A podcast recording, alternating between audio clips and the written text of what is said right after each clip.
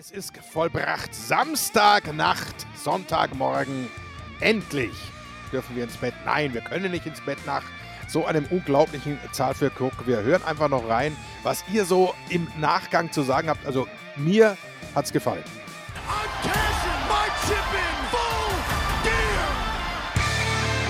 Everything you've done up to this point has been easy. For the first time AEW will liefern und mit dem letzten Pay-Per-View des Jahres nochmal für einen großen Bass sorgen. Wir analysieren alle Ergebnisse und Entwicklungen der Show und fragen, kehrt der Hype zurück? Ihr hört den Spotfight Wrestling Podcast mit der Review zu AEW Full Gear.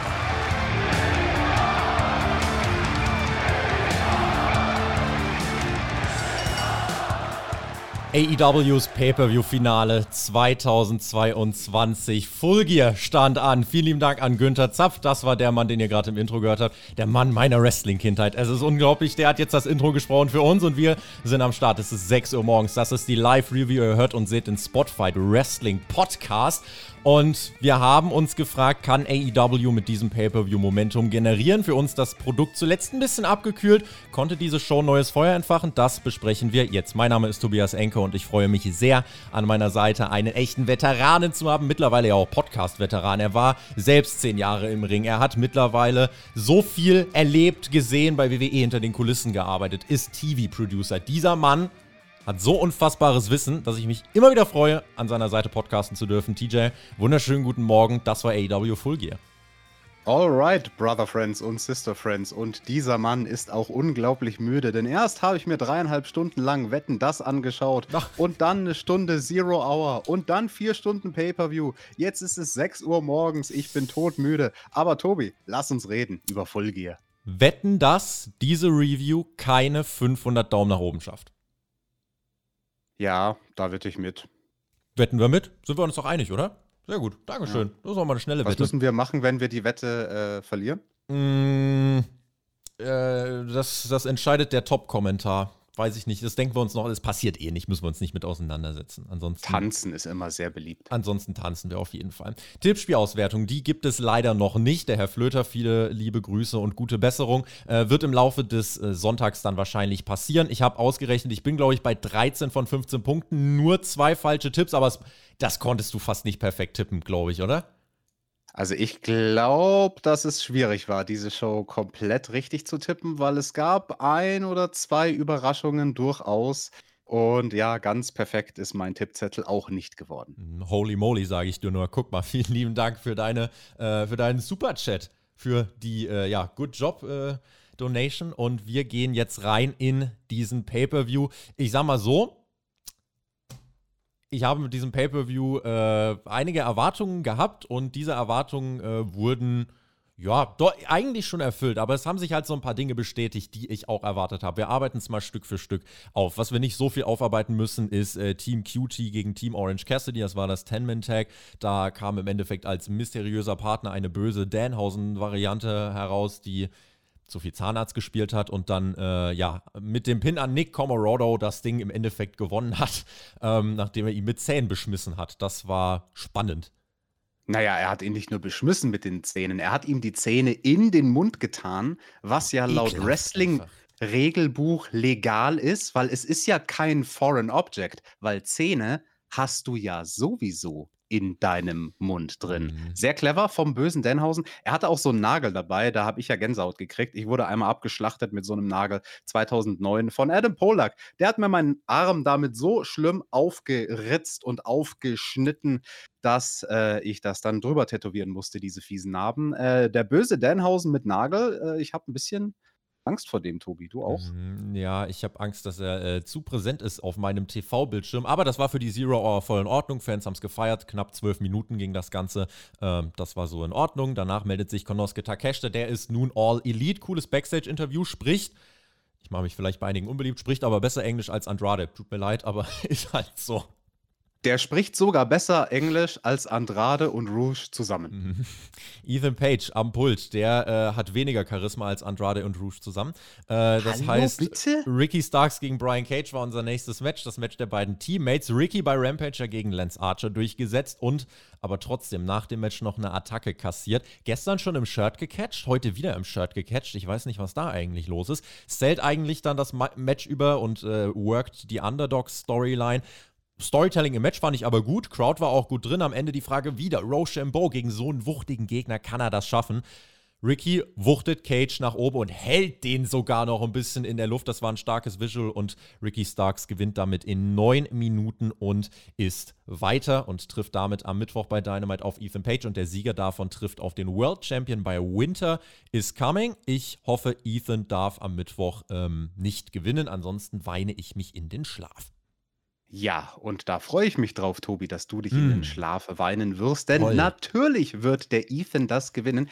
Der Ricky, der ist ja auch eine feige Sau, ja. Ursprünglich hieß es ja, dass er an dem Abend erst in der Zero Hour wresteln muss und dann noch beim Pay-Per-View. Dafür hatte er wohl nicht den Schneid, zwei Matches an einem Abend zu bestreiten. Wer kann es ihm übel nehmen? Gegen Ethan Page hat er sowieso keine Chance. Der macht das Ding und bei Winter is Coming wird er neuer World Champion, der Ethan Page. Emotionale Eddie Kingston-Promo. Der hat gesagt, das, was jetzt kommt, ist das wichtigste, heftigste, emotionalste Match meiner Karriere. Das war sehr stark. Allein damit hat er, glaube ich, viele verkauft für das Match. Äh, apropos verkauft. Dirk Drees, vielen lieben Dank für 5 Euro. Auch der Sascha Vogel ist wieder am Start, lässt uns 5 Schweizer Franken da mit einem schönen Mic-Drop. Dankeschön. Äh, und liebe Grüße an über 100 Leute im Live-Chat am Sonntagmorgen. Eddie Kingston. Ja, Tobi, ganz Ja. kurz, ich möchte was sagen zu der Promo von Eddie Kingston, weil die war wirklich stark. Ja. Und die war deswegen stark, weil er quasi so geschauspielert hat, als würde er gar keinen Ton mehr rausbringen. Als ob er quasi so nervös ist vor diesem Match, dass ihm die Worte fehlen. Und dass jemandem wie Eddie Kingston die Worte fehlen, jemand, der sonst so wortgewandt ist, dadurch hat das, finde ich, nochmal Bedeutung gehabt. Also ich habe es ihm abgekauft. Ich finde, er hat das Same. gut präsentiert, die Story von diesem Dream-Match. Und auch im Match selber, auch wenn das wahrscheinlich ein Stil ist, den nicht jeder feiert, ähm, haben sie es geschafft, hinten raus die Crowd wirklich auch abzuholen, weil diese Emotion rübergekommen ist. Es war ein physisches Match. Eddie, das ist halt einfach seine Inspiration, der All-Japan-Style der 90er, ja, später 80er, 90er. Und da sind wir jetzt genau in dieser Zeit mit Giant Baba und was er dann alles eben äh, angehimmelt hat in seiner frühen Zeit. Viele Exploder-Suplexes, sehr langsam geführt, traditioneller Style. Am Ende ist es die zweite Spinning Backfist zum Sieg und Kingston nimmt das Ende unter Tränen zur Kenntnis und hält noch eine kleine Promo, um dann den Pay-Per-View zu bewerben. Kauft euch das Event, meint er, das war sehr unterhaltsam. Generell sehr herzerwärmend gemacht. Also kriegt er sein Dream-Match und äh, ist emotional am Ende und darf hier wirklich seinen Traum leben in 10,5 Minuten und äh, Wäre es meine Company, würde ich Leute wie Ricky Starks und Eddie Kingston in Storylines für die Main Show promoten, nicht für die Zero Hour, aber that's just me. Ja, schönes Kings Road Match, was die beiden hier gewrestelt haben.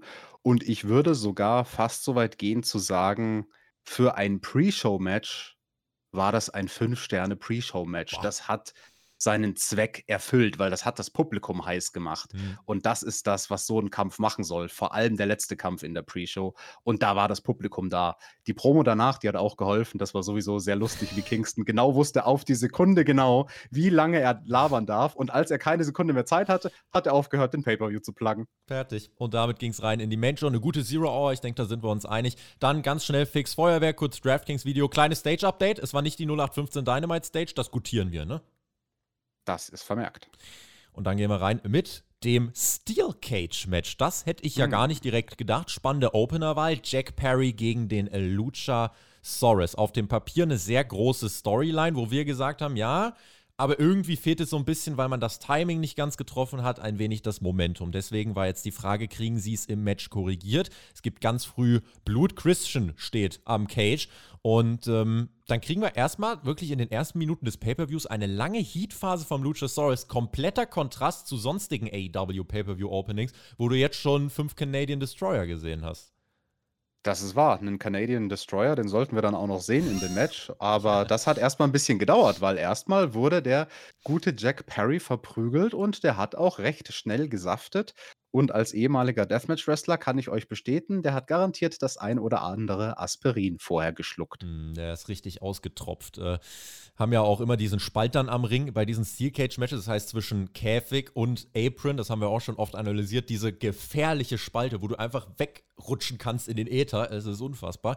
Ähm, Christian Cage klaut sich irgendwann den Schlüssel, nachdem der Jungle Boy schon gut gelitten hat, und nimmt sich den Schlüssel und will dann eingreifen. Und ich denke mir, warum machen wir Steel Cage Matches, in denen eingegriffen werden soll? Das ist komplett der Stil, oder das ist komplett das, das was immer vermeidet werden oder vermieden werden soll. Äh, die Security sagt aber, nee, das äh, gilt hier nicht und deswegen wird Christian dann ganz, ganz schnell aus der Halle verwiesen. Aber der Luchasaurus und Jungle Boy brechen aus dem Käfig aus und ein Tisch wandert dafür in den Käfig rein mit zwei Stühlen. Äh, wie fandst du die kurze Phase, als man einmal die kleine Exkursion nach draußen gemacht hat? Fand ich total in Ordnung, weil ich hatte das auch predicted. Also ich habe eh gesagt, in diesem Match wird es den einen oder anderen Tisch geben. Der Kampf war dafür prädestiniert, dass es irgendeinen großen Bump geben muss. Und da bietet sich bei einem Käfigmatch halt auch einfach ein Tisch an, mhm. damit das Ganze noch halbwegs safe ist. Deswegen, das hat mich überhaupt nicht überrascht. Ich hätte es genauso gescriptet, wenn ich das Match gelayoutet hätte.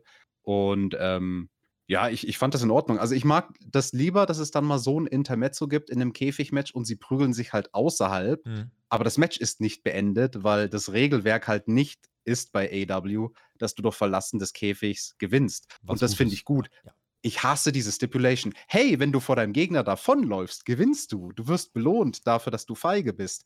Diese Regel hasse ich so sehr. Und deswegen, das war okay, dass die da draußen rumbrawlen äh, und auch Christian, der sich den äh, Schlüssel klaut, das war eigentlich relativ putzig. Und putzig ist auch dieser kleine Teddybär in unserem Chat, der uns applaudiert. Da wandern nochmal fünf Schweizer Franken auf unser Konto. Ja, vielen Dank an die Leute, die hier fleißig spenden. Marzipano spenden an den Marzipano. Und, äh, Mirko. Der Mirko auch. Mhm. Vielen Dank. Der Mirko teast das schon, Blackpool Combat Club, ja. Also da können wir auch gleich noch eine Menge reden. Sind aber erstmal noch beim Opener.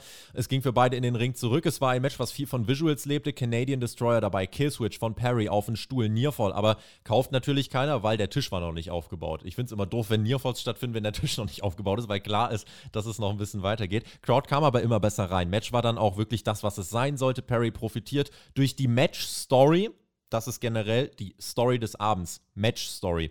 Äh, und das war ihm jetzt hier auf dem Leib geschnitten, die Underdog-Geschichte. Der Luchasaurus mit einem Tombstone hält den Jungle Boy fest, steht einfach wieder auf und zeigt noch eine Aktion hinterher zum Nearfall. Da gab es This is Awesome Chance und dann der Jungle Boy zerlegt den Luchasaurus tatsächlich, kommt zurück, setzt die Stühle ein, Sleeper holt und dann nochmal ein Chairshot auf den Kopf und dann klettert der Dschungelmann und zwar nach oben und zwar nach ganz oben und dann sollte der Money Spot kommen.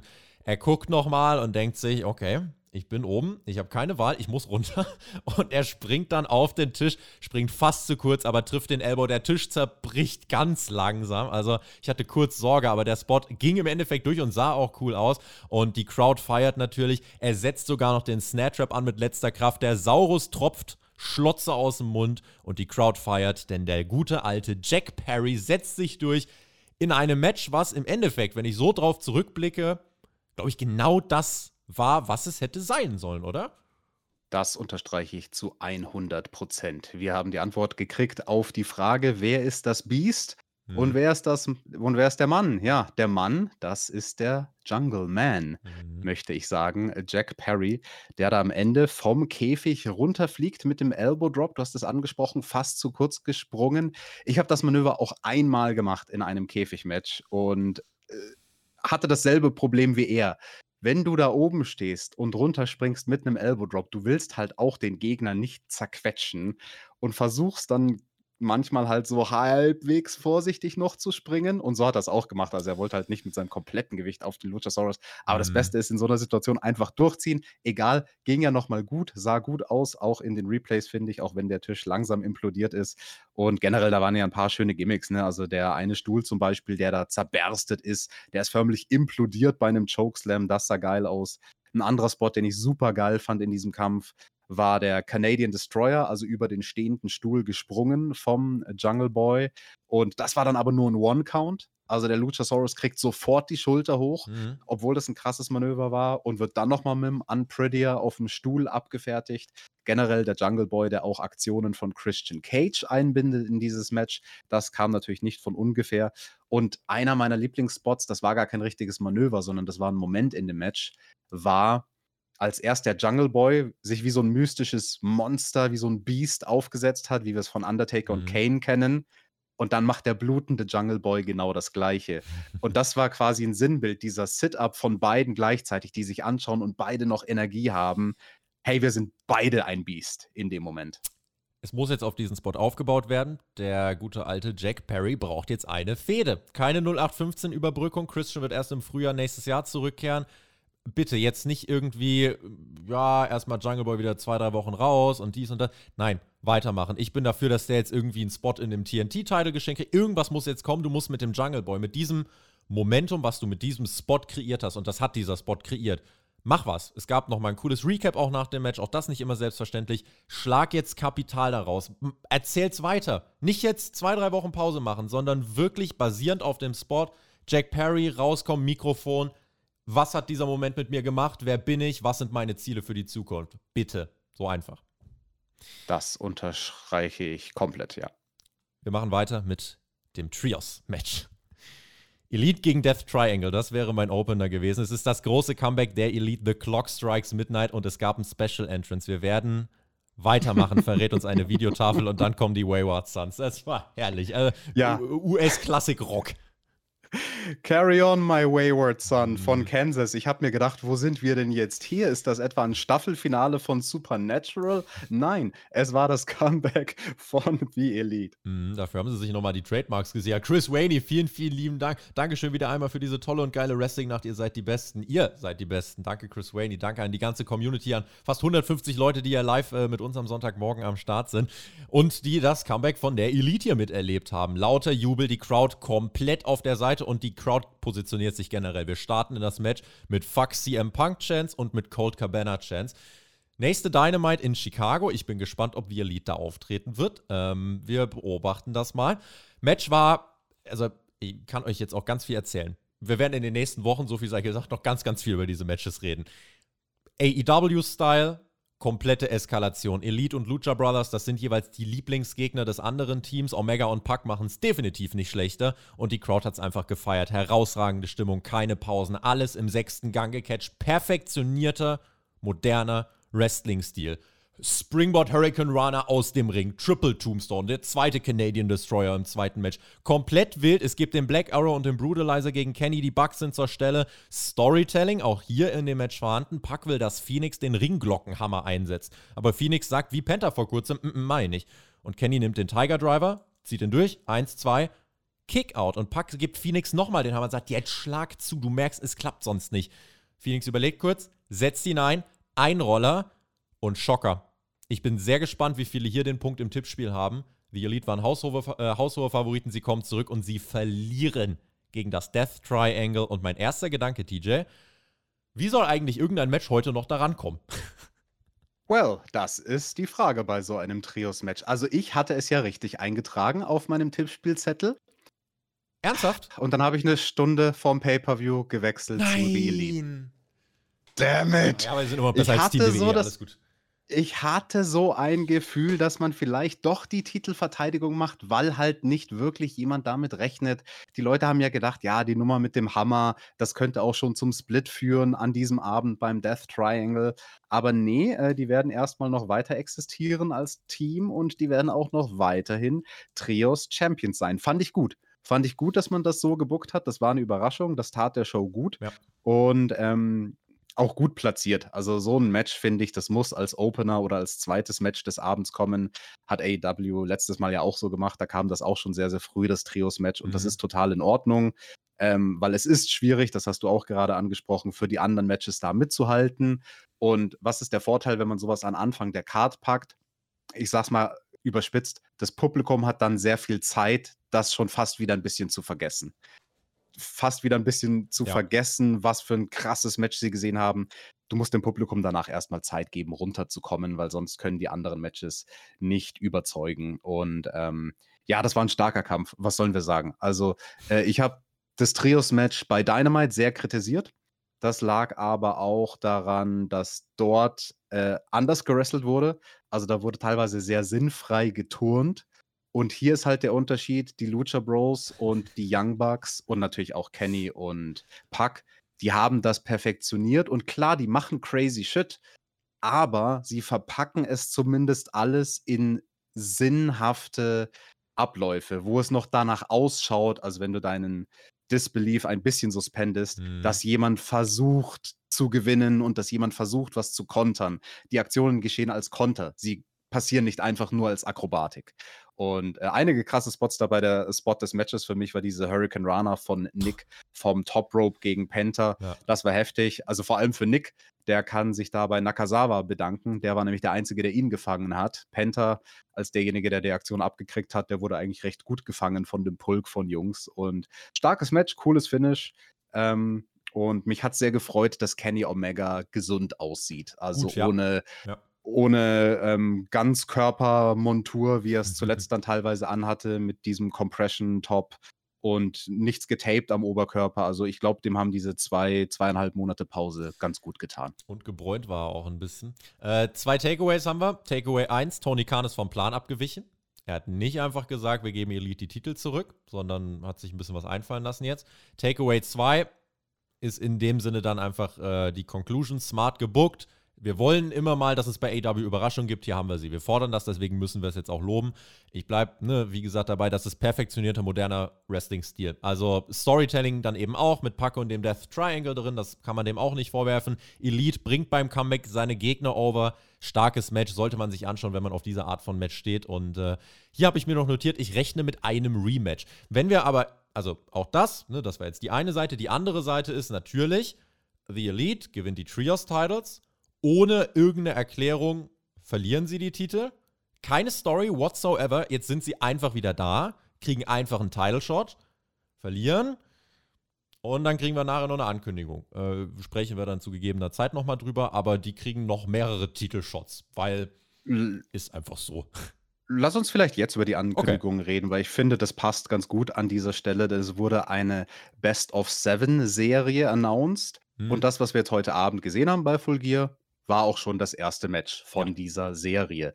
Und Tobi, die wird sich ja jetzt strecken über einige Wochen bis und Monate. Dann, also bis ins neue Jahr, falls es zum siebten Match kommt. Das ist ja wie beim Basketball auch immer die Frage, wird es überhaupt das letzte siebte Match geben oder das sechste und fünfte Match?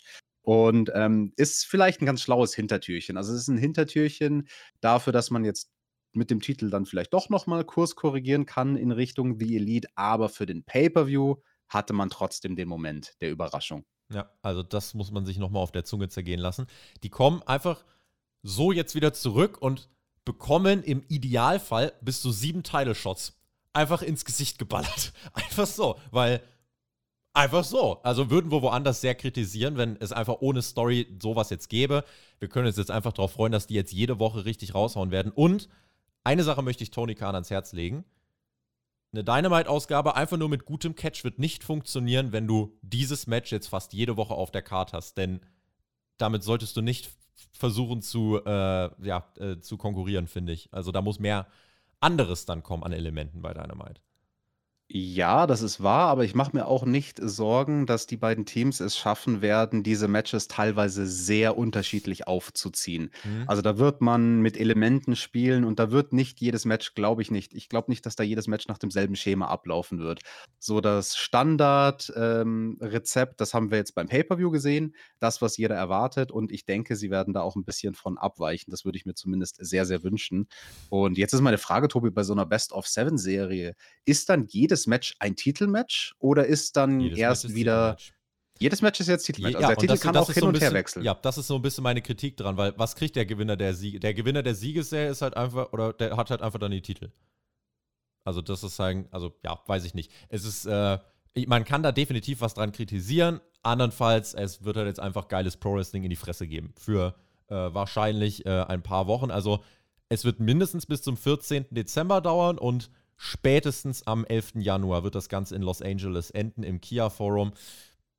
Man kann davon ausgehen, dass es definitiv nicht nach vier äh, Matches vorbei sein wird. Ansonsten aber auch das Finale bei Winter's Coming könnte noch sein. Ich bin sehr gespannt jetzt auf die nächste Dynamite-Ausgabe. Da werden die Young Bucks gegen Death Triangle antreten in Chicago. Wäre ja jetzt was Lustiges, wenn die da einfach die Titel gewinnen und dann die Titel wieder zurück.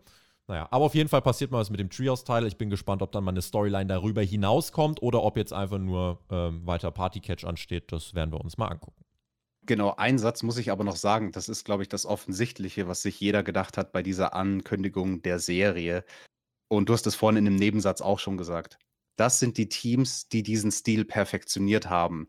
Und als ich das Match gesehen habe, habe ich mir gedacht, mit welchem anderen Team kommt ihr denn daran? Also klar, mit anderen Teams kann das Death Triangle auch gute Trios-Matches machen. Mit den Best Friends zum Beispiel, das Match, wo sie den Titel gewonnen haben. Aber ich glaube nicht, dass es ein Team gibt, mit dem sie bessere Matches machen als mit The Elite. Deswegen macht so eine Serie vielleicht schon Sinn. Hm, ich würde zeitnah dann tatsächlich noch ähm, das House of Black irgendwie mal gucken, dass man die hier wieder reinbringt, weil das ist noch, die sind noch am ehesten ein Team, was man hier in den Mix werfen kann. Mal gucken, ob die jetzt bei Dynamite an einer anderen Stelle dann reinkommen, aber das wäre noch äh, anzudenken, dass vielleicht das Death Triangle hier eventuell mit dem Ausgang der Serie was zu tun hat. Müsste dann mal geguckt werden. Wäre auch cool gewesen, eine Best of Seven Serie für den Number One Contender Spot zu kriegen, eigentlich. Ne? Und dann, ja.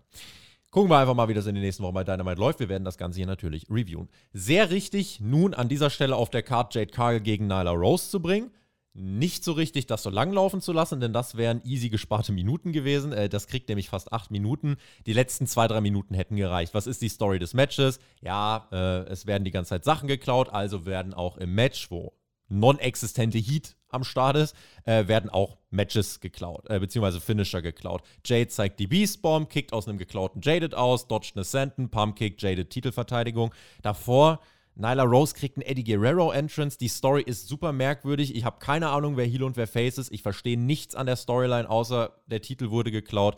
Ähm, hätte man statt acht Minuten auch sehr gut in drei Minuten machen können, hätte wahrscheinlich gereicht. Tobi, mir gefällt das nicht, wenn du genau dasselbe erzählst, was ich mir aufgeschrieben habe. Denn bei mir steht bei diesem Match in den Notizen, das Match war acht Minuten damit war es sechs Minuten zu mhm. lang. Also in meinen Augen hätte mhm. das als zwei Minuten vollkommen gereicht. Ja. Aber ja, lass uns doch nicht über den Entrance reden von Nyla Rose. Lass uns vielmehr über den Entrance und das Kostüm reden von Jade Cargill. Die ist ja immer eine Superheldin bei den Pay-Per-Views. Und diesmal das war ein Tribut, Tobi, du kennst das nicht mehr, weil das ist aus den 80er Jahren. Ich kenn's noch. Thunder, Thunder, Thunder, Thunder Cats. Sie war eine Thundercat. Und ihr Outfit, Tobi, das wurde geschneidert von demselben Kostümschneider, der auch für Becky Lynch dieses rote Kostüm geschneidert hat bei der Survivor Series äh, letztes Jahr. Ne? Arsch frisst Hose. Ich habe ein Thunder am Start. Das, äh, mein, mein Gedanke war, sie sah ungesund aus. Die Frau sah wirklich sehr ungesund aus in erster Linie, aber äh, ja, sie hat ja gewonnen, aber trotzdem wünsche ich ihr gute Besserung an der Stelle. Äh, wir haben auf jeden Fall im Watchalong, twitch.tv slash Textet, haben wir vor diesem Match gehofft, bitte das erste Match ohne Tombstone an diesem Abend. Dieser Wunsch wurde zum Glück erhört.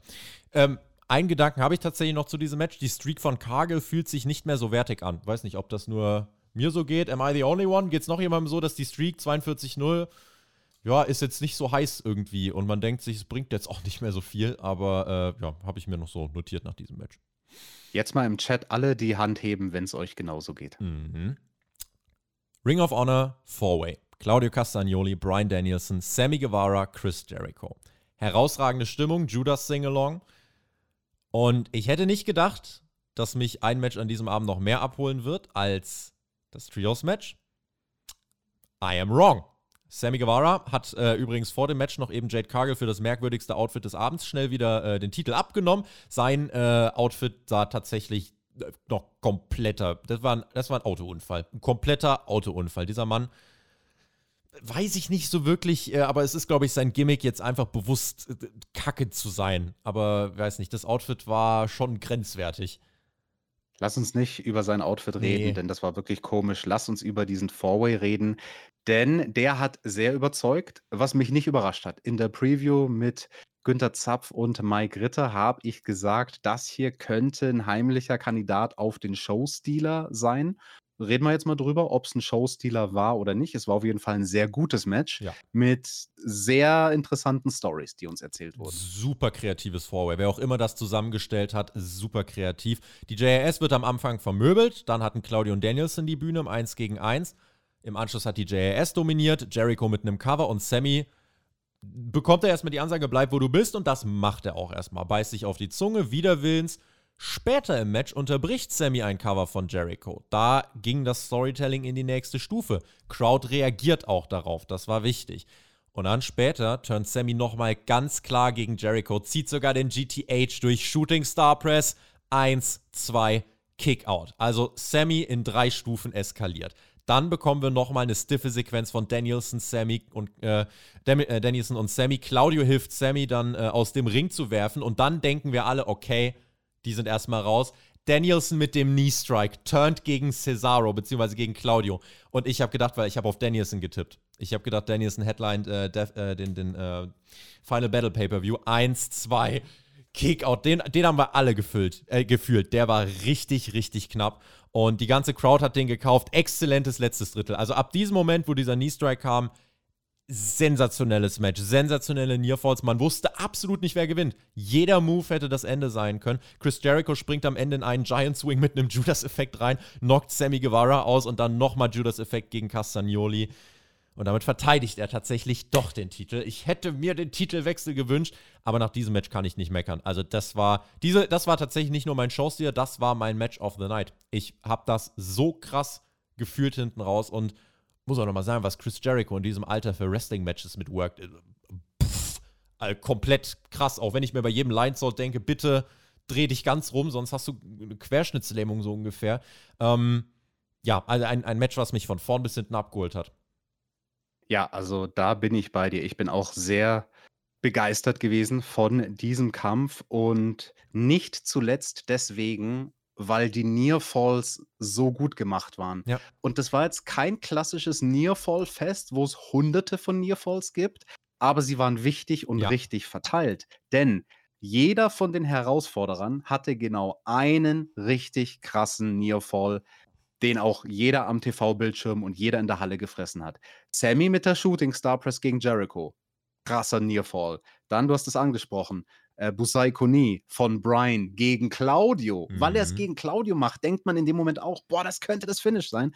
Dann macht Claudio noch einen krassen, wirklich krassen Uppercut gegen Sammy. Auch da hat man gedacht, jetzt macht der Claudio das Ding. Also alle Herausforderer kriegen einen krassen Nearfall, aber am Ende halt eben reicht es für den Champion Chris Jericho. Ja, Tobi, ich hätte mich jetzt an der Stelle auch geärgert, denn ich hatte genauso wie du Danielson auf meinem Tippspielzettel, habe aber eine Stunde vor dem Pay-Per-View gewechselt auf Chris Jericho.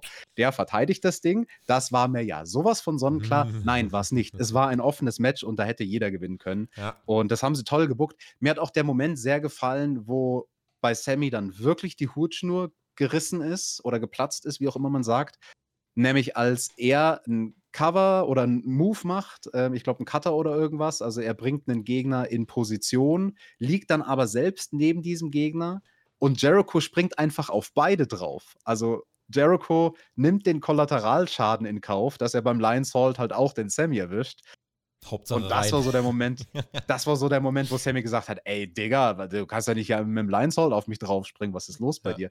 Also richtig schön gemacht mit quasi Blackpool Combat Club gerät aneinander, aber auch die Jericho Appreciation Society gerät aneinander in diesem Match. Äh, tolle, verzwirbelte Storylines. Ja, und für mich deswegen auch besser als Match 2. Ich habe die Dramatik noch mehr gefühlt. Das war wie Match 2, nur mit noch mehr Storytelling. Ganz, ganz stark. Sammy und Jericho gut erzählt. Ich hätte den Titelwechsel befürwortet. Am Ende war es mir, wie gesagt, egal. Fürs Tippspiel nicht ideal, aber pff, geschenkt.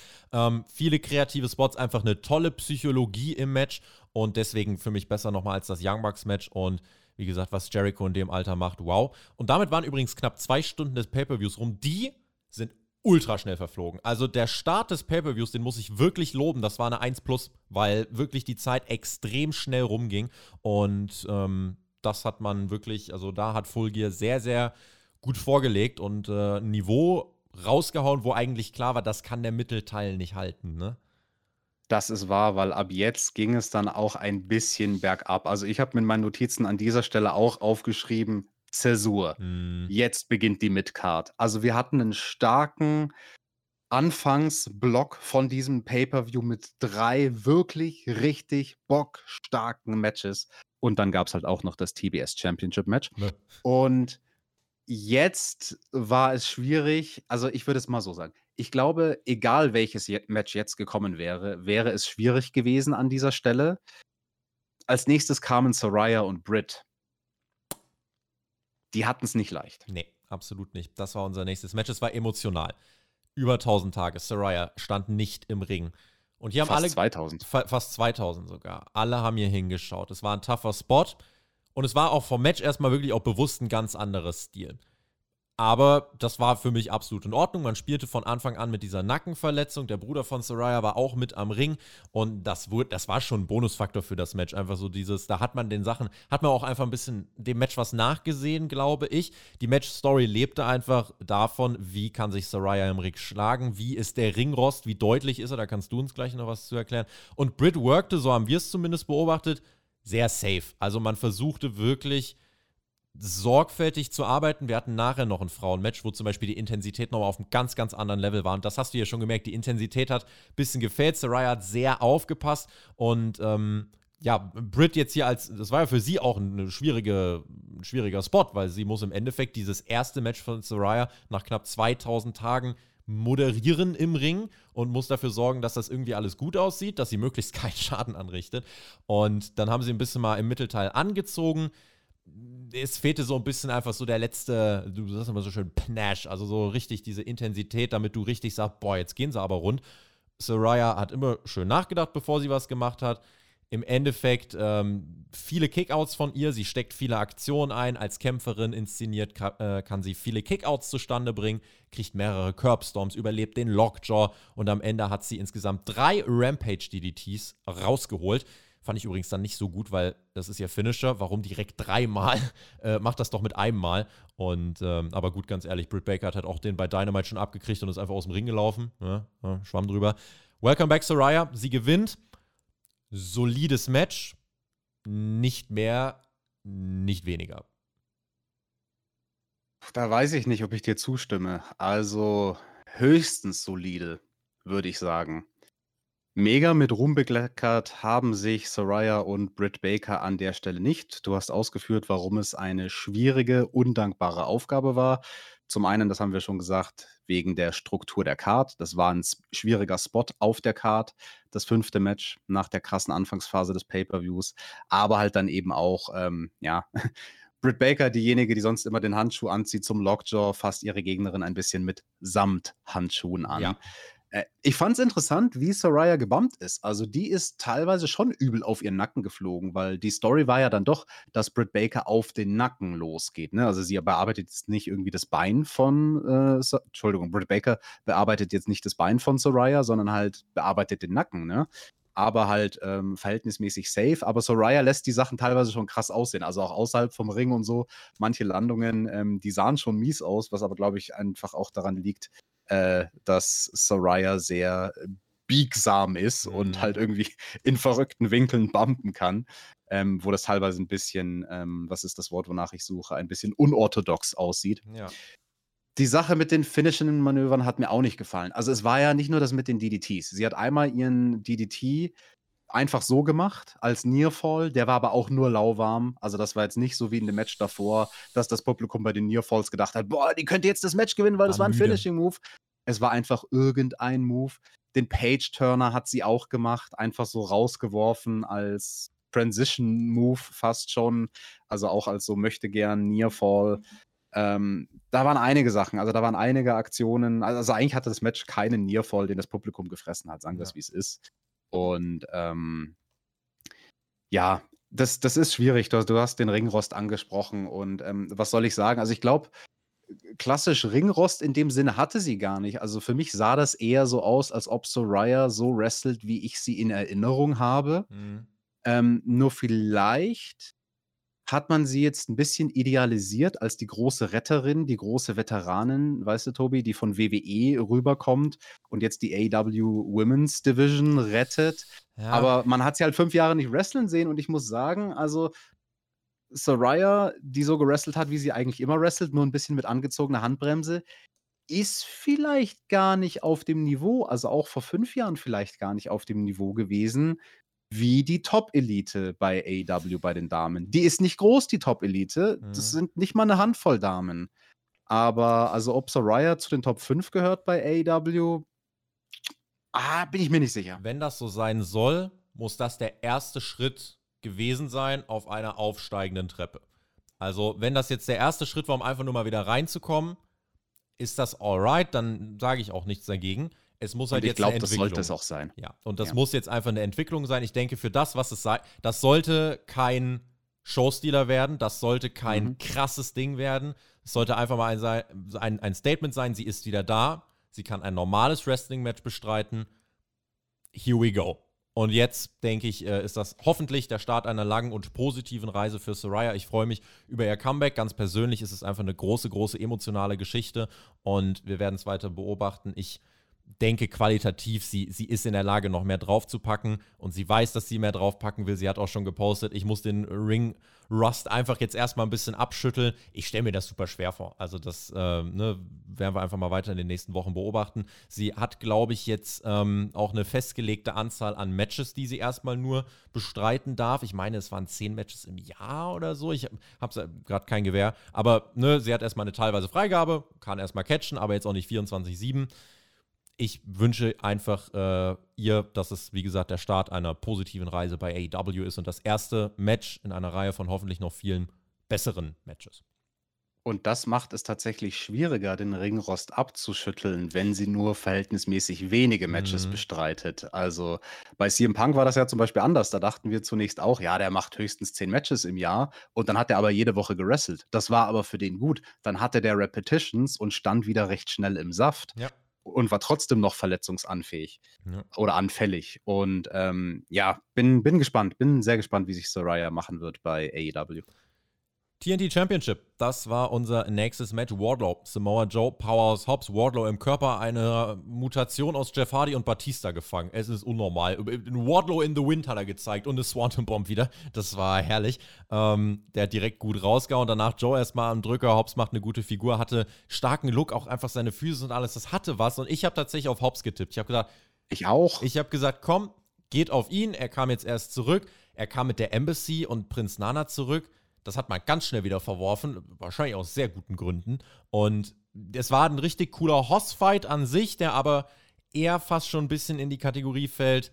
Vielleicht der Teil eines Pay-Per-Views, der auch schon wieder ein bisschen weggeschnitten werden kann. Wardlow ist auf Ja. dem Weg zum Sieg, vier Powerbombs. Dann ist Joe aber mit der Titelattacke am Start und schickt Powerhouse Hobbs schlafen. Hobbs ist derjenige, der im Match ist, um den Pin zu fressen. Ich dachte, Joe ist derjenige, der dafür im Match ist. Äh, und damit haben wir einen neuen TNT-Champion. Samoa Joe hat nun den Ring of Honor TV-Title und den TNT-Champion, also den AEW TV-Title. Jetzt ist die Frage, fusioniert er das Ganze und wir haben einen Gürtel weniger? Wäre gut. Wenn nicht, rennt er jetzt mit beiden Gürteln rum. Joe ist Double Champion und das war ein Sieger, auf den, glaube ich, auch nur sehr wenige getippt haben. Da bin ich mir sicher. Also Samoa Joe ist jetzt der doppelte Mid-Card-Champion bei zwei Companies gleichzeitig. Das ist durchaus kurios. Kann aber auch sein, dass er nur ein Übergangs-Champion ist. Hm. Ich habe mir vorhin gedacht, wo du geredet hast vom Jungle Boy, dass mit dem jetzt was passieren muss. Das wäre vielleicht so ein Moment, dass, dass man den Jungle Boy ganz schnell gegen Joe overgehen lässt um den Titel.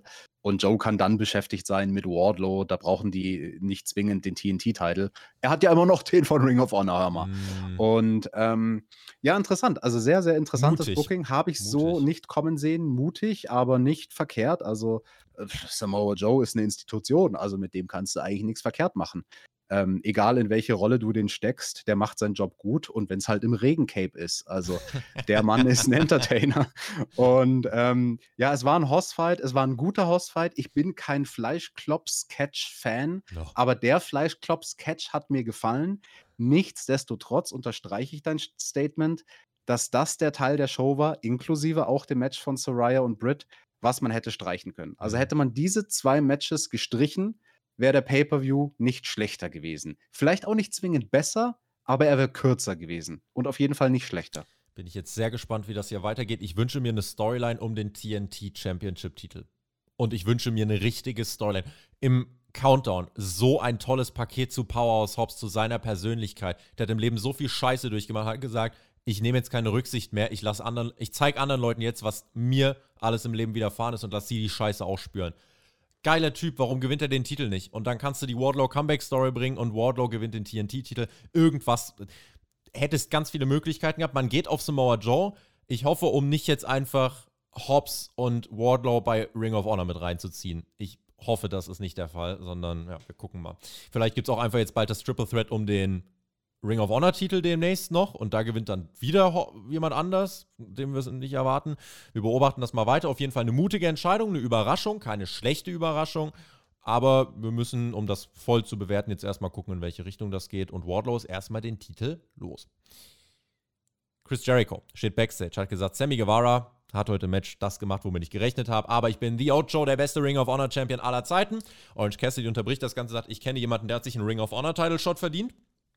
Wie erfahren wir nicht. Auf jeden Fall heißt er Tomohiro Ishii. Fünf Sterne, Chris freut sich. Und Jericho meint, der hat früher meine Taschen getragen. Das Match gibt es bei Dynamite. Ishii gegen Jericho.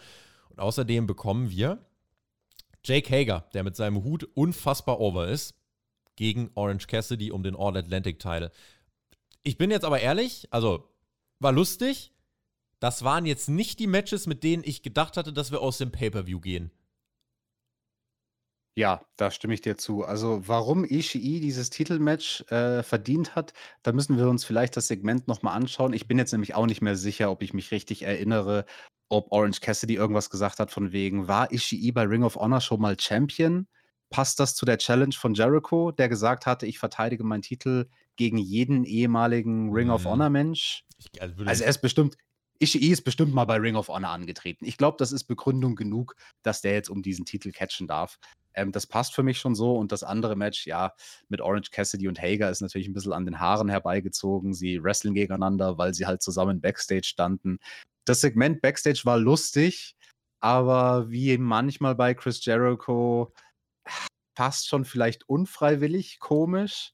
Also ich fand es ein bisschen strange, dass Jericho dann erstmal eine Minute lang eine Promo cuttet in die Kamera und komplett äh, Orange Cassidy und Danhausen ausblendet, die neben ihm stehen. Also er guckt sie mit dem Arsch nicht an, sondern er redet in die Kamera mhm. und cuttet seine Promo. Also es war ein bisschen komischer Vibe in diesem Segment. Ja, also Ishii war mal TV-Champion bei Ring of Honor. Ja, siehst du, ja, da, doch. zack, darf er antreten. Wenn ich es jetzt ganz provokant sagen möchte, ich werde dafür wieder an den Prager gestellt, aber deal with it.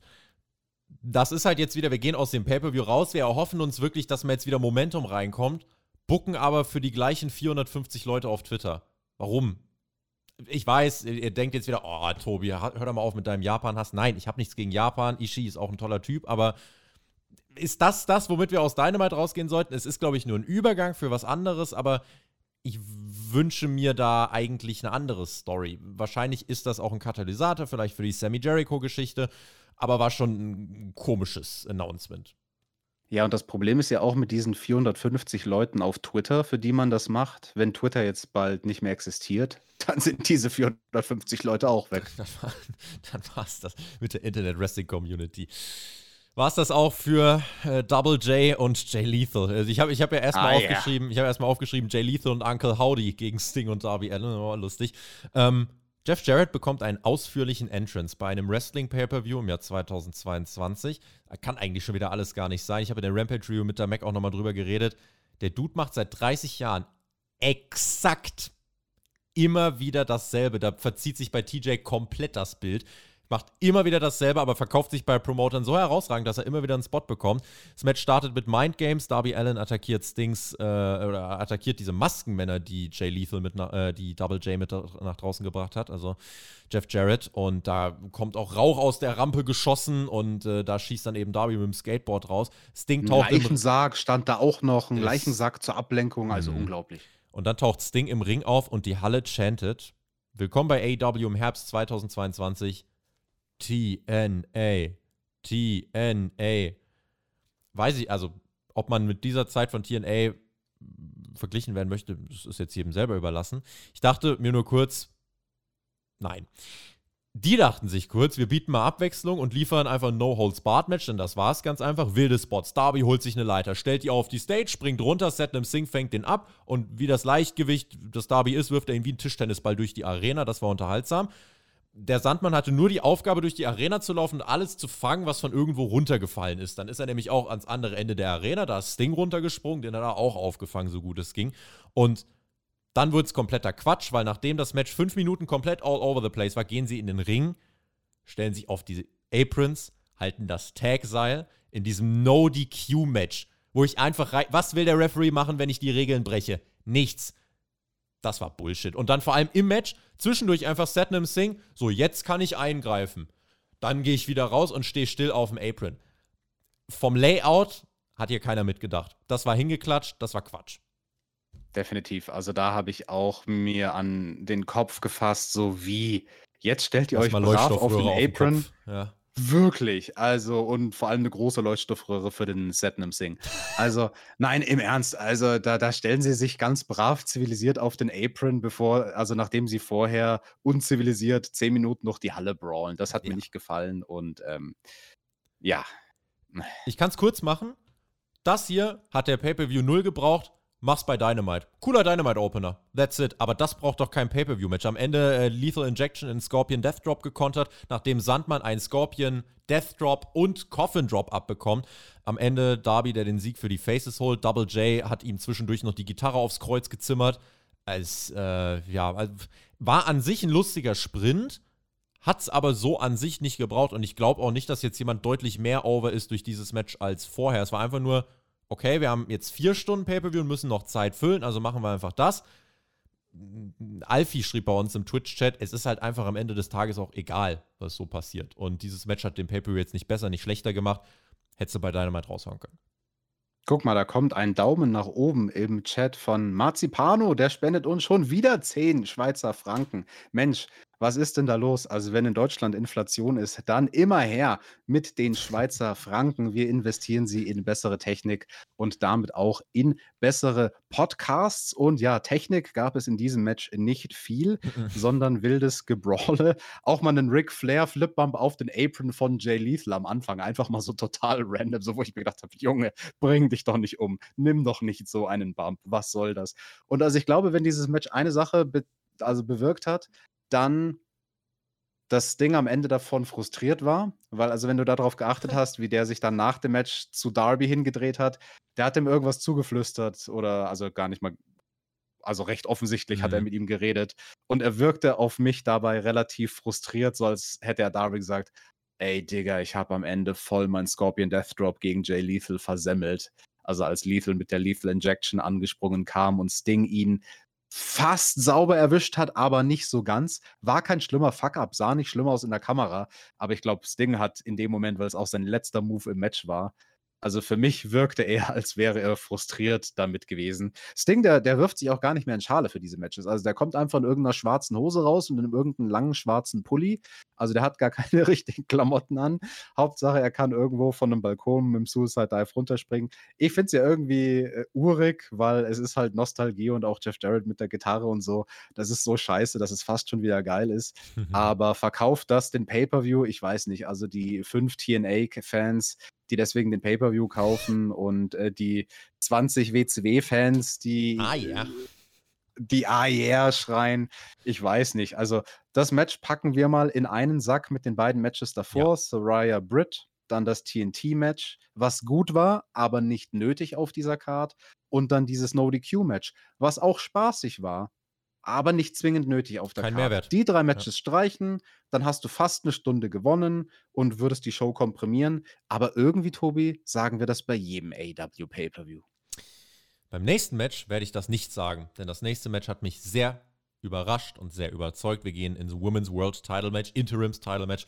Jamie Hater gegen Tony Storm. Und wir waren uns einig, Jamie ist jetzt die Frau mit dem Momentum. Sie ist jetzt over, gib ihr jetzt den Titel. Tony Storm kommt raus, wenige Reaktionen, unterstreicht nur das. Das Match von den Moves auf jeden Fall deutlich intensiver geführt als zum Beispiel Soraya gegen Britt. Soraya hat auch auf der Pressekonferenz. Ich gucke den Scrum übrigens nebenbei. Wenn es Skandale gibt, sage ich es euch. MJF hat F-Bombs gedroppt und hat gesagt, er fliegt morgen ans Filmset und hat keinen Bock, sich mit euch auseinanderzusetzen. Er hat euch alle nur verarscht, ihr sollt's Maul halten. Das ist der Media Scrum und er hat gesagt, no muffins necessary. Alright. Zu Jamie Hater und Tony Storm. Sarai hat übrigens noch gesagt, sie war noch nie so aufgeregt vor einem Match. So, und die beiden hier, Jamie Hater und Tony Storm, waren vielleicht auch aufgeregt, aber die haben nicht Chemie gehabt. Da war irgendwas in der Luft. Und das Match lebte total von der Hoffnung der Crowd, dass Jamie dieses Match gewinnt. Und es lebte davon, dass man zwischendurch angedeutet hat, dass sie es nicht gewinnt. Tony Storm suppte irgendwann hart aus der Nase nach einem Headbutt, den sie selbst verteilt hat. Ich hoffe, da ist nicht so viel äh, schief gegangen im Gesicht. Gibt einen Badshot von Reba. Die kommt nämlich irgendwann heraus und haut Storm schon das Gold ins Gesicht. Jamie mit dem Cover, das war das erste Mal, wo ich dachte, das ist es doch. Eins, zwei, Kickout. Eine blutige Tony, äh, Tony Storm fightet sich zurück und ich dachte, nein, nein, nein, nein, nein, mach das mal nicht. Reba wird vom Ring verbannt, weil Paul Turner wittert, dass das fies ist, was sie macht. Ganz kurz, das Selling von Reba, als der Referee sagt, You are out of here. Sie schreit, als wäre der wichtigste Mensch in ihrem, in ihrem Leben gestorben. Ja. Es war ein fantastisches Selling. Es war herrlich, es war großartig. Also sie hat, äh, sie hat das sehr gut verkauft. Sie wollte nicht ejected werden, aber sie wurde rausgeworfen.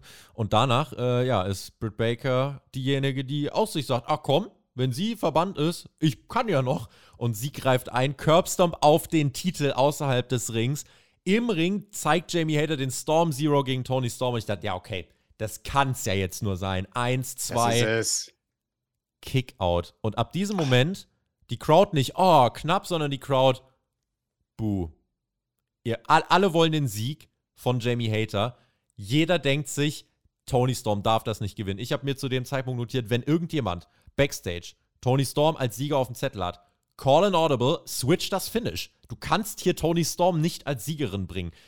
Tony Storm mit dem Storm Zero, 1, 2 Kickout, komplettes Drama im Match. Alle waren richtig, richtig drin. Die Crowd war absolut on their feet. Die waren absolut von dieser Hoffnung gezogen, dass Jamie Hater, ihr Girl, sich hier belohnt mit dem Titel. Man ist investiert, man will den Sieg sehen. Britt Baker greift nochmal ein, entblößt den Turnbuckle. Da schickt Jamie Tony rein. Rainmaker, 1, 2, that's it. Und Jamie Hater gewinnt das Match. Sie ist neue Women's World Championess, also Interims-Titelträgerin und kann sich tatsächlich das Gold sichern. AEW passt sich an. Und ich habe aus dem Stand kein Women's Match für dich parat, wo ich sage, das war besser bei AEW. Und dass ich so emotional drin war, hätte ich nicht gedacht. Ich wusste, dass ich viel für Jamie sein werde. Aber dass man so gut damit spielt, dass man so ein Verständnis für die Lage hat, fand ich sehr imponierend, hat mir wirklich gut gefallen. Und ey, äh, richtige Entscheidung. Dieses Match hat alles gemacht, was es tun sollte. Super schöner Moment. Ich habe legit nichts auszusetzen. Gar nichts.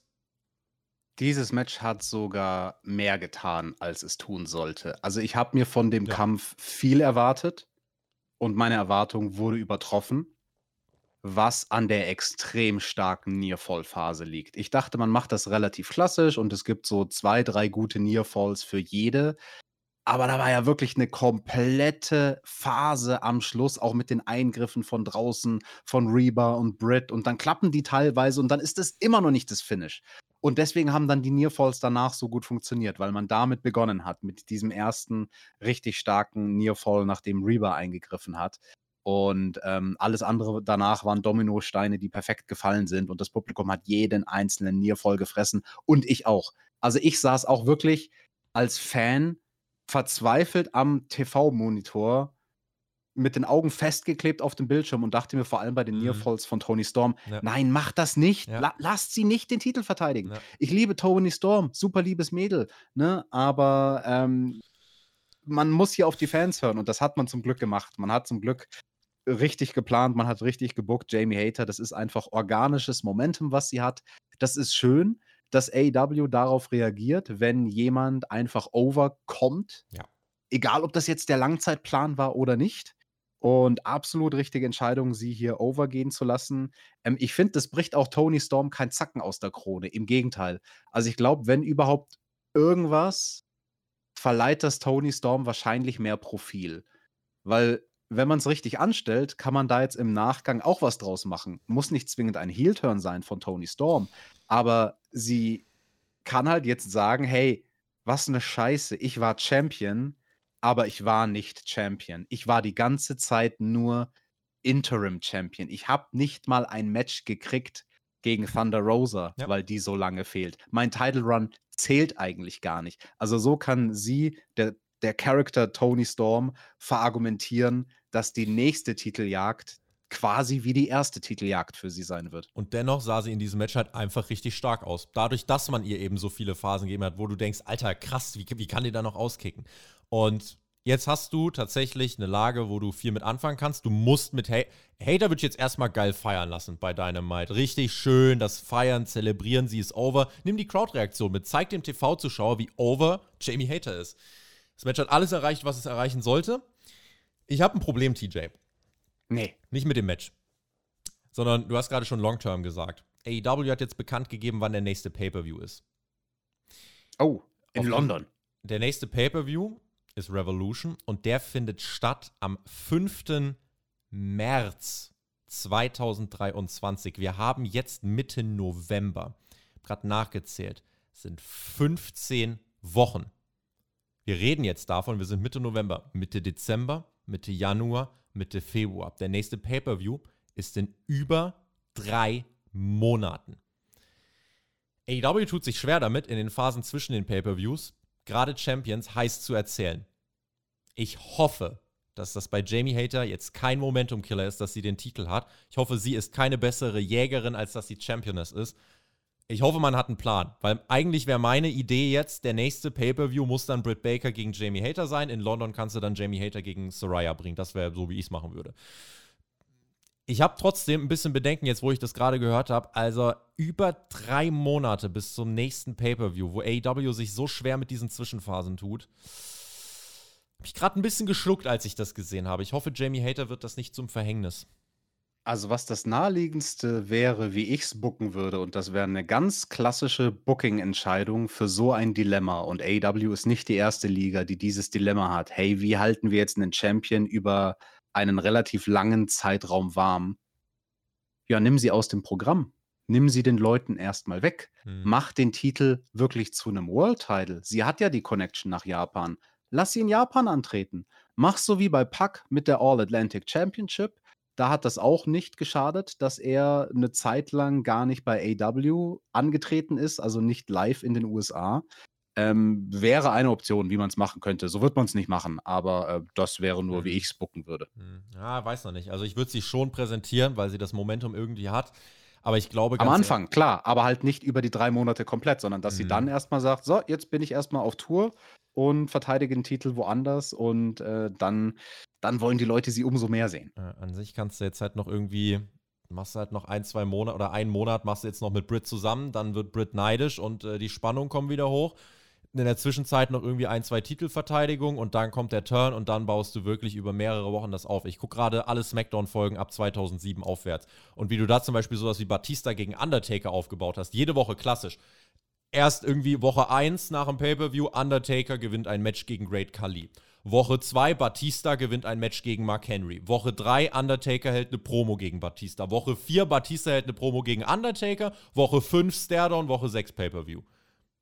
Ja, gut, also die Ressourcen haben wir ja bei AEW. Also der Wardlow, der sieht eh aus wie Batista. Ja. Mark Henry, den haben wir sogar auch. Dann können wir Jamie Hater gegen Mark Henry machen. Oder wir machen es so wie immer mit dem Damentitel. Sie verteidigt einfach gegen Leute wie Bunny und NRJ. Ja. Und dann wundern wir uns in drei Monaten, warum sie nicht mehr so over ist wie jetzt. Kali kann auf jeden Fall der Sandmann spielen. Könnte gegen Britt Baker gehen. Wäre wär auf jeden Fall, das, dafür, dafür würde ich Geld geben, auf jeden Fall. Übrigens, im neuen AW-Videospiel Fight Forever, CM Punk ist nicht mehr auf dem Cover, sind Intergender-Matches möglich. Wir wissen noch nicht, wann der Release ist, aber das Spiel wird kommen, demnächst. Und es gibt Thumbtacks, TJ. Da freuen wir uns drauf. Ladies and Gentlemen, wir gehen in unseren Co-Main-Event, den ich eigentlich auch abkürzen kann. Tag Team Titelmatch, Swerve und Lee gegen The Acclaimed. Story war allen klar. Hättest du in sechs, sieben Minuten erzählen können. Es geht 20. Das war nicht schlecht, aber für mich waren 15 dieser 20 Minuten toter Catch. Hat mich nicht groß interessiert, weil es war eigentlich relativ klar. Es gibt einen coolen, coolen Rap von The Acclaimed. Spannung am Anfang auch zwischen Swerve und Lee, aber da gibt es den Fistbump. So, Daddy S war erst nicht da. Der kam erst gegen Ende des Matches. Ich brauche jetzt alle anderen Spots nicht groß erzählen. Äh, man hat einfach noch ein bisschen Spannung aufgebaut. Da kam eine Guardrail, durch die später Swerve, oder die hat Swerve aufgebaut, durch die ist später Lee durchgeflogen und die hat sich schon gedacht, warum holst du überhaupt eine Guardrail aus, aus der Arena? Warum baust du ab? Das hat überhaupt keinen Sinn ergeben für ihn. Wer anderen eine Grube gräbt, Mhm. der braucht ein Grubengrabgerät. Das ist die Weisheit des Tages. Und die Story Richtung Ende des Matches ist, Swerve will eine Zange einsetzen, Daddy Ass kommt raus, verhindert das Ganze. Dann sagt Swerve zu Keith Lee, nimm du doch die Zange. Und Keith Lee sagt, nö, hab ich keinen Bock, ich gehe jetzt nach Hause. Hab Hunger. Geht nach Hause, verlässt den Ring und selbst dann dauert es nochmal zwei, drei Minuten, bis das Match vorbei ist, weil nochmal ein Nearfall kommen muss. Ähm, Nearfalleritis, weiß nicht, ob das eine Krankheit ist, die AEW hat. Auf jeden Fall gewinnt die Acclaimed, absolut klar, nach 20 Minuten. Ähm, man hat sich 20 Minuten genommen für eine Story, die diese 20 Minuten nicht gebraucht hat, weil diese, das ist schon, hätte schon vor Wochen passieren müssen. Es passiert viel zu spät und dauert auch hier nochmal viel zu lang. Das war ein Symbolbild. Das war ein, dieses Match war ein Sinnbild des verzogenen Storytellings und ja, 20 also Minuten waren zu lang. Äh, ja, weil, also nicht schlecht. Das Match war nicht schlecht, aber es hat mich jetzt nicht so interessiert glaube, das Problem, was bei dieser Fehde bei Tony Khan im Kopf war, ist, dass er sich denkt, boah, wenn wir daraus eine Trilogie machen und die verteilen wir auf zwei Pay-per-Views und ein Match ist dann dazwischen bei Dynamite, das war der Titelgewinn von The Acclaimed vor ein paar Wochen, dann ist das richtig cool.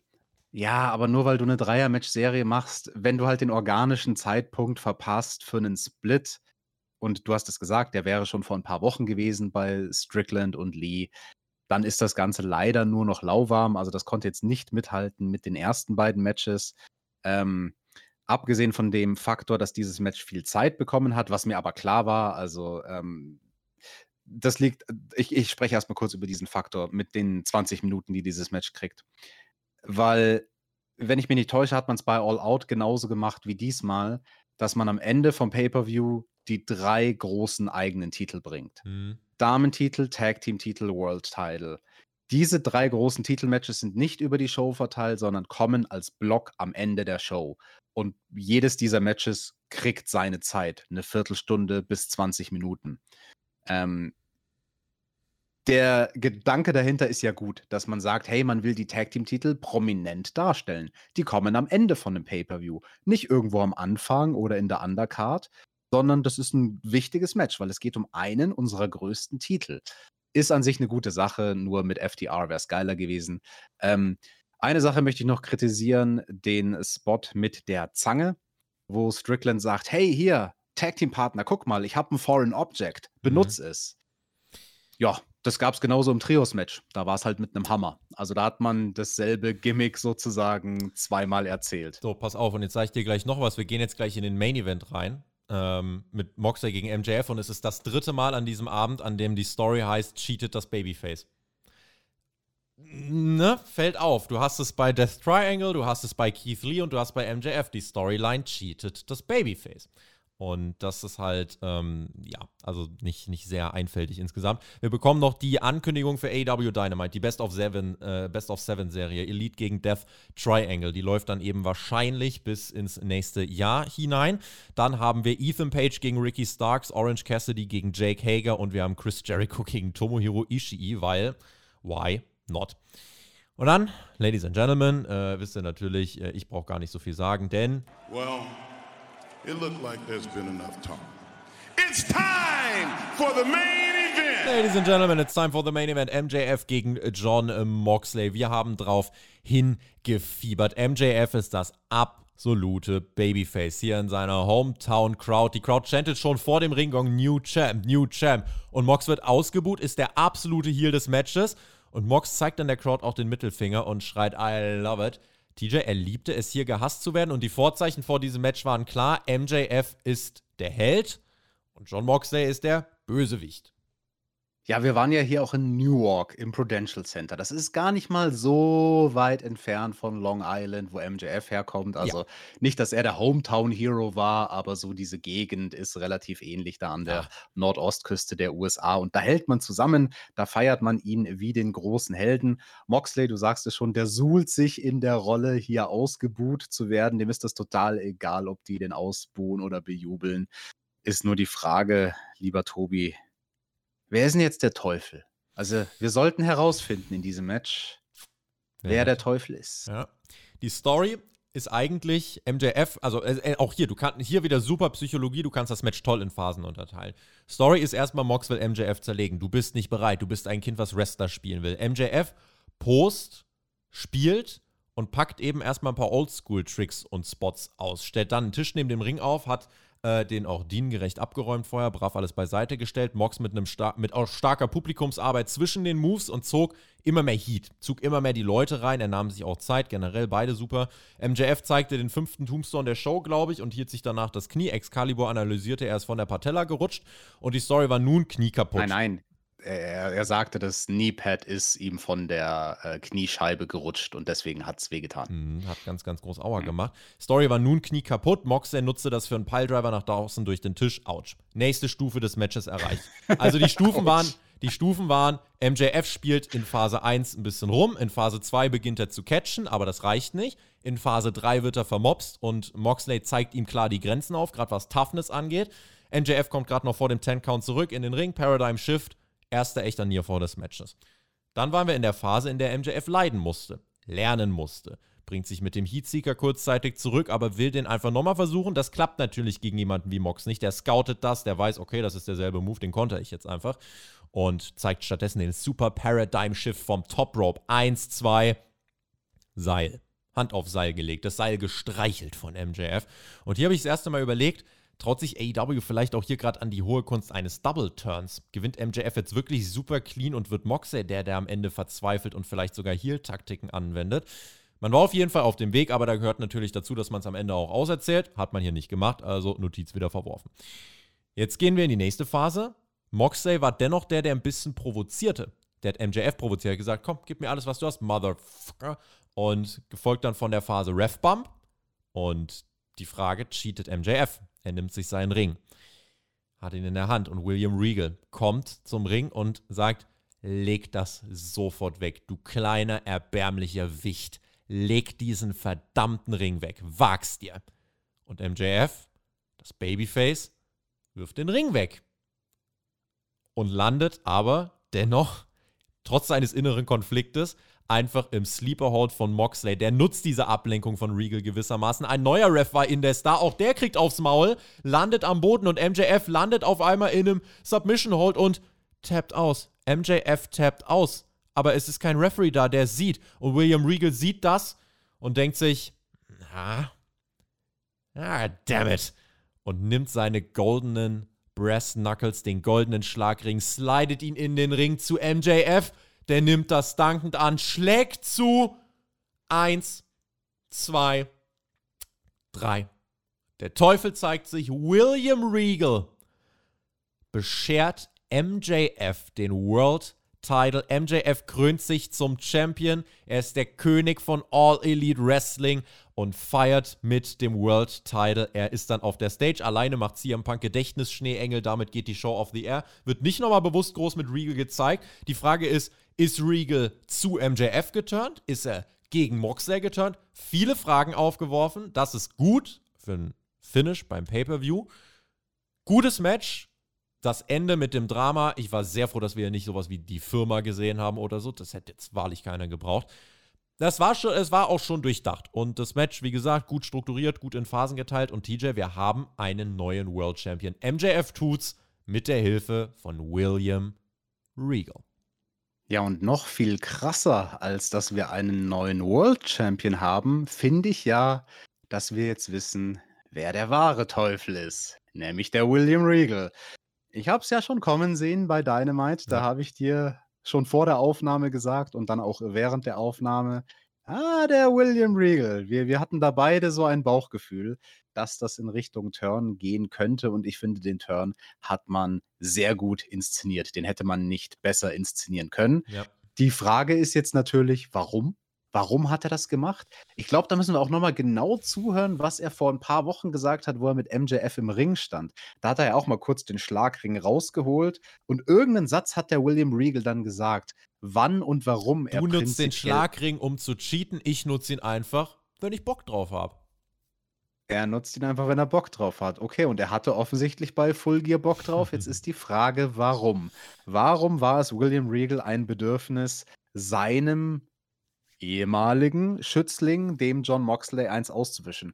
Oder ist Regal gar nicht geturnt, sondern ist er noch an der Seite von Moxley und das ist einfach die ganz harte Schule eines Lehrers?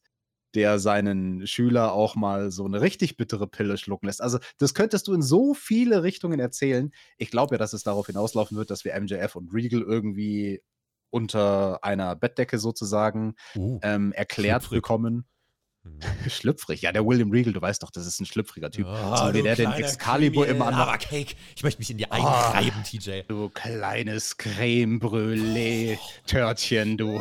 Oh, ja, ja, ja, ja, ihr seht schon, wir sind ganz wuschig geworden. Es ist 7.20 Uhr am Morgen. Geil. Verzeiht uns, wenn wir ein bisschen gaga sind. Ich habe jetzt 1000 Stunden vorm Fernseher gesessen und ähm, ich bin durch. MJF ist neuer World Champion. Das ist auch richtig so.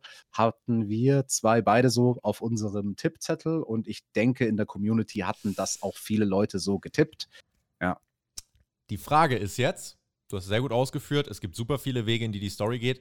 Die große Frage ist jetzt, wie viele Menschen interessiert diese Storyline? Ist diese Storyline so heiß, dass jetzt wirklich mehr Leute als vorher sagen, geil, schalte ich ein, bin ich drin. Das ist jetzt wirklich mal wieder eine Entwicklung, die Must-See-Television ist. Wir haben es in der Dynamite Review gut aufgeführt. Oder ist es eine Storyline, wo man sich jetzt denkt, okay, MJF hat jetzt den Titel, check, und das war es halt jetzt erstmal. Also ich will noch mal gerade herausheben, jetzt auch schon mit Blick aufs Fazit. 15 Wochen ohne Pay-Per-View. Kriegst du auch nicht mit ein paar Specials kaschiert. Das ist lang. Das ist sehr, sehr, sehr, sehr lang. Vielleicht gibt es auch noch. Tobi. Ich, ich weiß gar nicht, was du hast. Das war früher ganz normal. Wo ich ein Kind war, da gab es nur vier Pay-Per-Views im Jahr. Die klassischen vier großen Pay-Per-Views. Mehr gab es da nicht. Hm. Das ist auch immer drei Monate. Ja, Anfang der gewartet auf 90er gab es ja nicht mal. TV-Shows. Das ist halt das Problem an der Geschichte. Aber wir hatten schon Fernsehapparate. Ja, mit gut, Röhre. Farbe? Gerade farbig geworden, So ja. Frisch angemalt gerade. äh, wichtig. Ähm, nein, also das ist schon eine Sache, die, würde ich sagen, ist eine, eine Sache, die wichtig ist. MJF geht jetzt erstmal Film drehen. Mal gucken, ob der überhaupt am Mittwoch da ist. Moxley eigentlich auch. Dem Mann gönne ich jetzt seinen Urlaub eigentlich. Der soll mal seine Frau nehmen, sein Kind nehmen und sich irgendwo auf, eine, auf die relevanten Insel soll der mal gehen und soll die Seele baumeln lassen. Das war Full Gear. MJF ist neuer World Champion. Wir kriegen drei Titelwechsel. Ich habe extra asynchron getippt. Drei Titelwechsel angegeben. Hast du auf mehr als drei getippt? So, so gleicht sich das Ja, aus. So, ja, ich habe gedacht, Jericho vier. Hm. vier Titelwechsel. Ich, ich dachte irgendwie so, komm, lass alle Titel wechseln. Ach, ich hatte auch erst drei eingegeben. Hätte hätt ich, Ach, also Leute, me- mein bester Tipp fürs Tippspiel, ändert nicht eure Tipps eine Stunde vorm Pay-Per-View. hm. Vertraut eurem Bauchgefühl. Lasst Ja. eure Tipps eingeloggt. Ich wollte auf Jericho noch gehen, habt. aber bin dann auf, auf Dingens geblieben. Ach, na egal. Wir nehmen das einfach mal hin, also die Auswertung vom Tippspiel im Laufe des Sonntags und dann werden wir auch spätestens in der Dynamite Review einen Gewinner küren und der darf dann eine Nachricht an das Podcast-Team seiner Wahl schicken. Generell tippspiel.spotfight.de und wenn ihr sagt, ey, ihr seid so lustige Typen, ihr habt denselben Dachschaden wie ich, ich würde euch gerne mal treffen, dann gibt es ein Community-Treffen und zwar am 1. Februar-Wochenende in Fulda. Das ist noch vor dem nächsten AEW Pay-Per-View und ist auch noch scheiße weit hin. Ähm, aber ihr könnt euch anmelden. Patreon.com slash Spotify Podcast. Da ist ein Post angepinnt für alle Patreon-Supporter. Gibt es noch im Jahr 2022 alle Pakete billiger. Da könnt ihr mit Übernachtung machen oder nur für einen Tag, je nachdem. Und ab Januar öffnen wir das Ganze für die Öffentlichkeit und da kann sich jeder anmelden. Das kostet dann aber auch ein bisschen mehr. Aber wir planen ein sehr cooles Community-Wochenende, wo wir mit euch interagieren, wo wir auch einen Podcast, einen eigenen haben.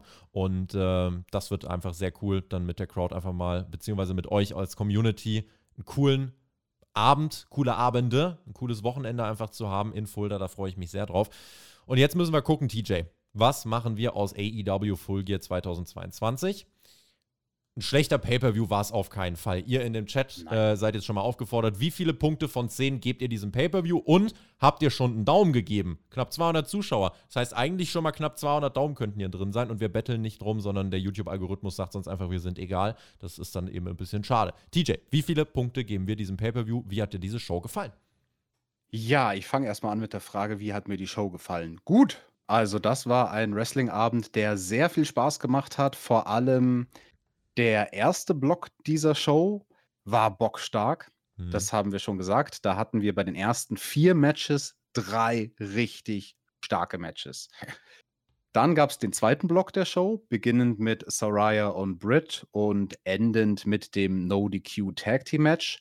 Das war der Block in der Mitte, den man hätte streichen können. Da hätte man eine Stunde gewinnen können.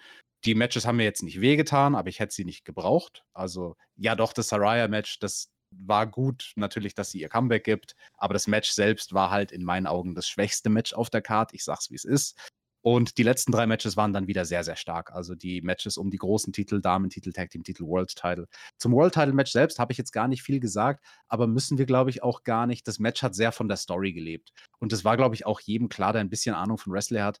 Ähm, Moxley und MJF die sind jetzt nicht Bret Hart und Shawn Michaels. Die müssen nicht so eine Art Match worken. Die sind beide gut in dem, was sie tun und betonen halt vor allem die Sachen, in denen sie sehr gut sind und das ist Storytelling. Deswegen, das war primär ein Storytelling-mäßiges Match, wo auch das erzählt wurde, was äh, Moxley gesagt hatte bei Dynamite. Hey MJF, wenn du es nicht hinkriegst, das aus deiner Seele herauszukratzen, was ich haben möchte, nämlich diesen krassesten MJF, dann werde ich es holen und quasi aus deinen Au Eingeweiden rausziehen. Und das hat er ja gemacht in dem Match. Also diese Story wurde konsequent erzählt und das Ganze mit dem Turn von Regal am Ende war richtig geil und neuer Champion finde ich sowieso gut. Und ähm, insgesamt ein guter Pay-Per-View. Mein Gott, wo wäre ich da in Punkten? Irgendwie so sieben oder acht, sowas in der Größenordnung. Ja, ja. Das äh, sehe ich nämlich auch so. Ich muss mal überlegen, also ob ich vielleicht auf 8 gehe, ob ich auf 7 gehe. Auf jeden Fall war es für vier Stunden schon. Es waren kurzweiligere vier Stunden. Ich erinnere mich an SummerSlam aus 2016 oder sowas. Oder 2018, der auch vier Stunden ging, wo ich mir dann auch gedacht habe, Jesus Christ, was habe ich die letzten Tage gemacht? Ich habe nur SummerSlam geguckt. Das war hier nicht so. Also gerade der Anfang der Show super, super schnell. Ich würde generell sagen, so die erste Hälfte war exzellent. Wir haben mehrere super Matches gekriegt. Hinten raus hatten wir mit Tony Storm gegen Jamie Hater eines der besten AEW Women's Matches und wir hatten einen tollen Main Event. MJF hat einmal mehr gezeigt, dass er auch im Ring schon wirklich catcht, fast wie ein Veteran. Und Moxley hat wirklich nochmal abgeliefert, hat MJF auch overgebracht. Wir haben eine Storyline gelegt für Dynamite und jetzt ist die ganz wichtige Frage, wie geht es eben weiter. Was ist der Draw? Da werden auch diese Zahlen des Pay-Per-Views wichtige Erkenntnisse drüber liefern. Der erste Pay-Per-View jetzt wieder ohne CM Punk. Wenn er genauso zieht wie die davor, MJF ist ein Draw. Diamant, behalten, schleifen, pushen. Und dann ist alles super für die Zukunft. Wenn sich jetzt zeigt, Mox und MJF, das ist so mit auf der Skala der AEW Pay-Per-Views verkaufstechnisch eher die schwächere Riege weiß AEW, wir müssen weiterschleifen, wir müssen weiterarbeiten, müssen leu neue Leute in die Position bringen, unsere Pay-Per-Views zu ziehen. Ich bin gespannt, wie es jetzt weitergeht Richtung Winter is Coming. Ich hoffe dort auf ein Match von Ricky Starks gegen MJF. Ist ja gar nicht mehr so lange, ich glaube nur drei Wochen oder so. Heißt eigentlich Ricky Starks ein Sieg, eine Promo, ein Titelmatch und dann mal gucken. Ähm, erzählt Storylines. Ihr habt Momente kreiert, kapitalisiert die und nicht jetzt erstmal wieder so ein On-Off-Ding machen, Tony Khan wurde auch schon wieder auf der Pressekonferenz gefragt, wo sind denn Leute wie Miro? Und da hat er gesagt, naja, ich finde halt in meinem Booking muss nicht jeder jede Woche präsent sein, was grundsätzlich richtig ist, aber dann muss das schon sinnig irgendwie sein. Und wenn die Leute eben nur darunter leiden und Momentum verlieren, dann ist das keine gute Pause, dann ist eine schlechte Pause. Das Wrestling allein wird die nächsten Wochen nicht reichen. Gerade wenn du jetzt erstmal sieben Wochen Elite gegen Death Triangle bringst. Ähm, da muss was anderes kommen. Was hat AEW im Köcher, um mehr Tickets zu verkaufen? Das werden wir in den nächsten Wochen genau beobachten, denn da ist man ein bisschen gestruggelt. Und ja, was ist der heiße Act? Was ist das, wofür die Leute sagen, ich muss jetzt am Mittwoch einschalten? Das muss ich erleben. Wir werden es beobachten, werden es euch erklären. Und äh, ich verbleibe auch gleich wieder mit natürlich den magischen zwei Buchstaben GW, genießt Wrestling. Ich fand, das war ein wirklich guter Pay-Per-View. Es war ein wirklich, wirklich guter Pay-Per-View, der verdient Lob. Je mehr ich drüber nachdenke, bin ich wirklich bei einer 8, vielleicht sogar was war, ja, ja 8 ist, glaube ich, gar nicht so verkehrt. Ich gucke mal in der Beschreibung und unter dem Video seht ihr die Sternewertung. Und damit, TJ, haben wir es, glaube ich. Damit haben wir unsere Nachtschicht absolviert und mir bleibt gar nicht mehr viel über. Danke an dich, danke an Günther Zapf, Mike Ritter für euren Support. Auch die haben die Preview gemacht und die haben auch hier wieder liebe Grüße bestellt für uns. Und ähm, ja, danke an alle, die am Start waren. Ich äh, spiele den Ball an TJ und bin raus, drücke noch auf den Knopf für ein Outro. Das liegt auch schon hier. Und äh, wir hören uns. Macht's gut. Danke. Yes, Tobi, auch von mir ein herzliches Danke an unsere Community, die hier zu dieser unchristlichen Uhrzeit am Sonntagmorgen mit uns noch im Chat am Start war. Das freut uns sehr. Danke für jeden, der einen Daumen und einen Kommentar da lässt. Und ja, du hast im Vorfeld von diesem Pay-per-View so die Frage in den Raum geworfen, wird es AW schaffen, neues Momentum zu kreieren? Weil WWE ist aktuell das heißere Produkt im Mainstream.